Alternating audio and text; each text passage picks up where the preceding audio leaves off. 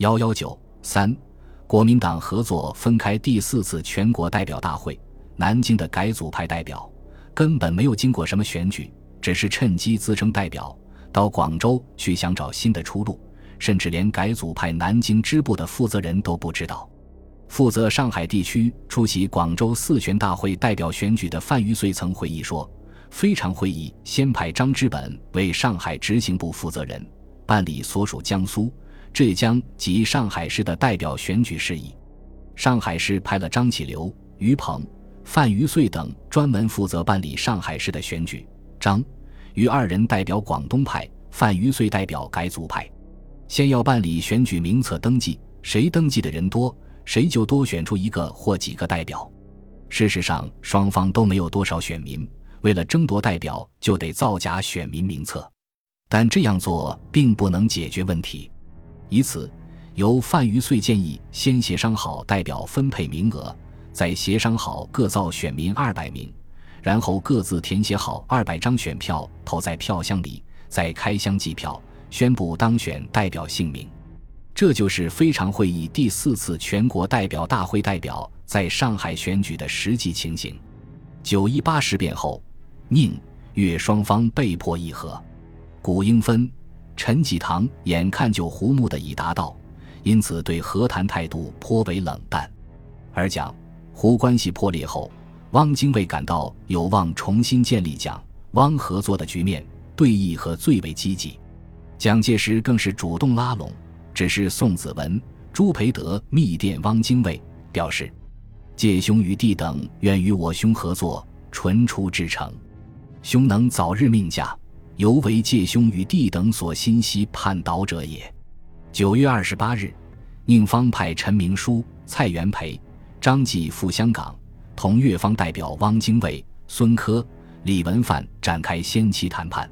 谈判前，陈明书通过改组派刘书模和自己的亲信许锡清与汪精卫暗中联络。此时，孙科的态度也开始倾向于汪。孙的亲信傅秉常对此分析道：“九一八事变自为促成南京、广州合作之重大原因，另一基本原因乃众人对陈伯南早已厌弃，乃及九一八后举国共赴国难之名义得以下台，哲生对陈伯南一极不满。于是非常会议派孙、汪等六代表赴沪和谈。古英芬、陈济棠摆出一副送客出门的姿态。”汪精卫也流露出离开广州不再回来的神气。陈明书事后曾回忆说：“我在此行感到突出的印象是，汪对和谈最感兴趣，古英芬、陈济棠最冷淡，孙科和桂系是中间偏向汪之主张，而非常会议领衔的唐绍仪仅被一格，不起任何作用。和谈有初步进展，汪脉气力最大。上海和谈前。”针对越方要求发表蒋介石下野通电一事，蒋师曾提前密电汪精卫，请求暂缓，并称汪先生老成谋国，量能容纳。随后，汪同蒋的代表陈明书秘密协商，并派顾梦渔随陈先行返京，向蒋面陈一切。陈返京前，相当愉快的密电蒋介石报告，刻在与汪会谈更极完满。蒋汪在和谈前已达成一定的默契，从此，汪精卫不再坚持越方提出的蒋必须通电下野，广州国民政府使能取消的条件，仅仅要求蒋放弃军事独裁，建立民主集权。对于重返南京，胡汉民最无指望，因此反蒋情绪最高，甚至不惜再次决裂。他生怕汪同蒋妥协，自己又不是合议代表。只能在后台出主意，极力鼓舞和推动孙科。和谈期间，胡曾致电广东，明确表明，无论如何，帝与汪绝不入京，破某辞职，并做制度上限制个人权利。而汪精卫此前已同蒋介石达成一定的妥协，自然不愿全力支持胡汉民。尽管汪氏对外宣称一切维护是马首是瞻，但为了表示同蒋氏合作的诚意。公开致函《上海民报》，要求删改自己多年来的反蒋言论，和意见已开始进行。所有从前带有攻击语气之文句不宜登载，以妨碍进行。你肯贵报将攻击文句删去。一次，汪精卫在寓所召集汪派高级干部会议，张发奎发言时力主越方内部应当团结反蒋。张说：“只要汪先生、胡先生合作到底，我们总是拥护的。”此话引起汪氏的不满，当即痛斥张发奎道：“这么多年的军人，还是不懂政治，还要乱说。”这是汪精卫明确对自己部下表示不再和胡汉民合作的开始。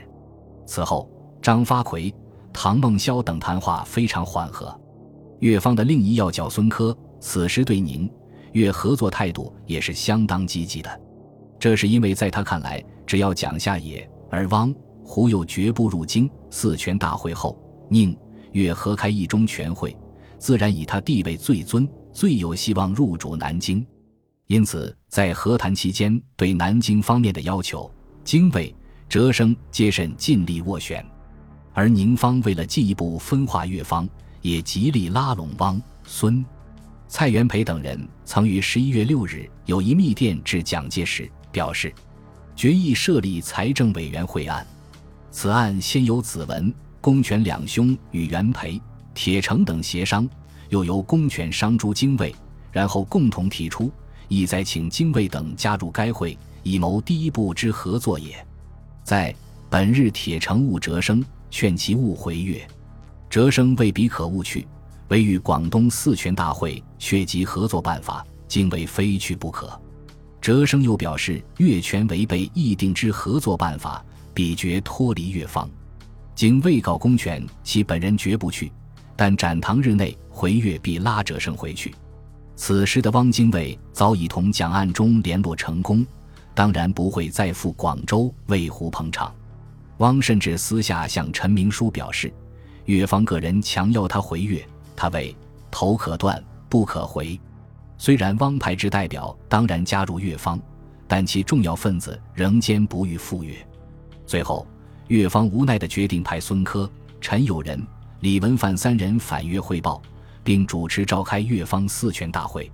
和谈结束后，汪就留在上海，静观时局的演变，随时准备重返南京中央与蒋再度合作。何应钦曾于和谈最后一日密电蒋介石，愉快的报告：今日蓄意已得圆满结果。关于此次合作之通电系，精卫自拟，措辞对中央极尊重。同时，胡汉民也留在上海。没有同孙科等人一同反越，这其中的一个重要原因是，和谈期间，胡派重要骨干古英芬在十月二十八日因拔牙中毒而亡。古英芬之死对胡汉民的影响巨大。此次越中之分裂，湘秦时局发露指示指责。陈济棠是依靠古的提拔而位居高位的，他对古是言听计从。古在世时，胡的所有主张。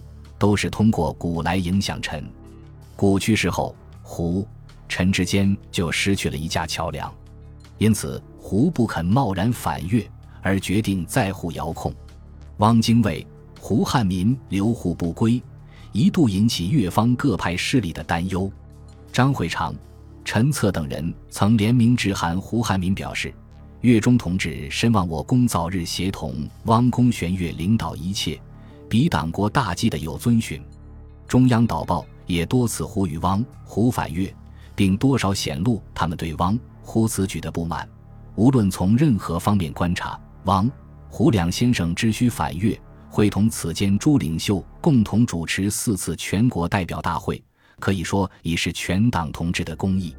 如果他们确确实实有此刻留在上海之不得已的理由，那又是另一问题。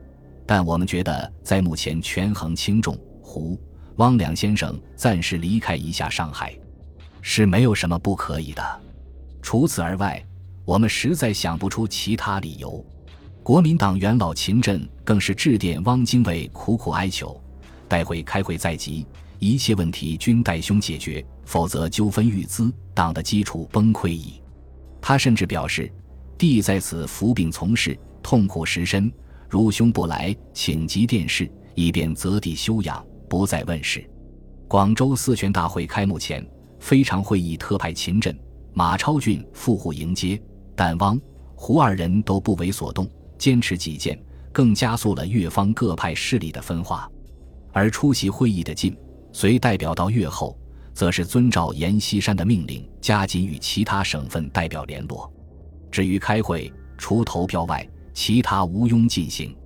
马超俊为此感慨道：“各方代表云集，而拥兵擅权之武装统治，事事专横，挟持代表，议论庞杂，莫衷一是。这一切都预示着汪胡合作反蒋局面的破裂，也为此后的蒋汪合作埋下了伏笔。十一月十八日，广州四全大会正式开幕，到会代表五百二十人。非常会议推定胡汉民、汪精卫、孙科、萧佛成、邓泽如、李宗仁、经亨仪七人，选举李阳敬、黄旭初、关素仁、姚志昌四人组成主席团。大会由孙科致开幕词，他首先回顾了上海和会的经过，次述大会对今后所负的使命，同时也无奈地表示。至于四届第一次中央执监委员会议能否开会成功，与蒋氏能否下野，现在尚不能预料。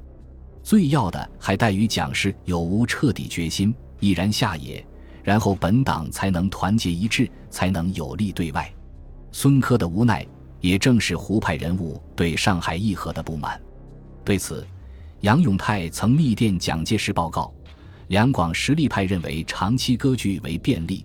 以一致内定推翻合议，胡古派之粤军总特党部巧电及近日陈李白眼词甚露骨，死亡。胡反击正式表示纵不反意欲断，哲生曾抗辩甚烈，闻胡以云反，但必与窃汪同行，月似全亮无好果。本集播放完毕，感谢您的收听，喜欢请订阅加关注。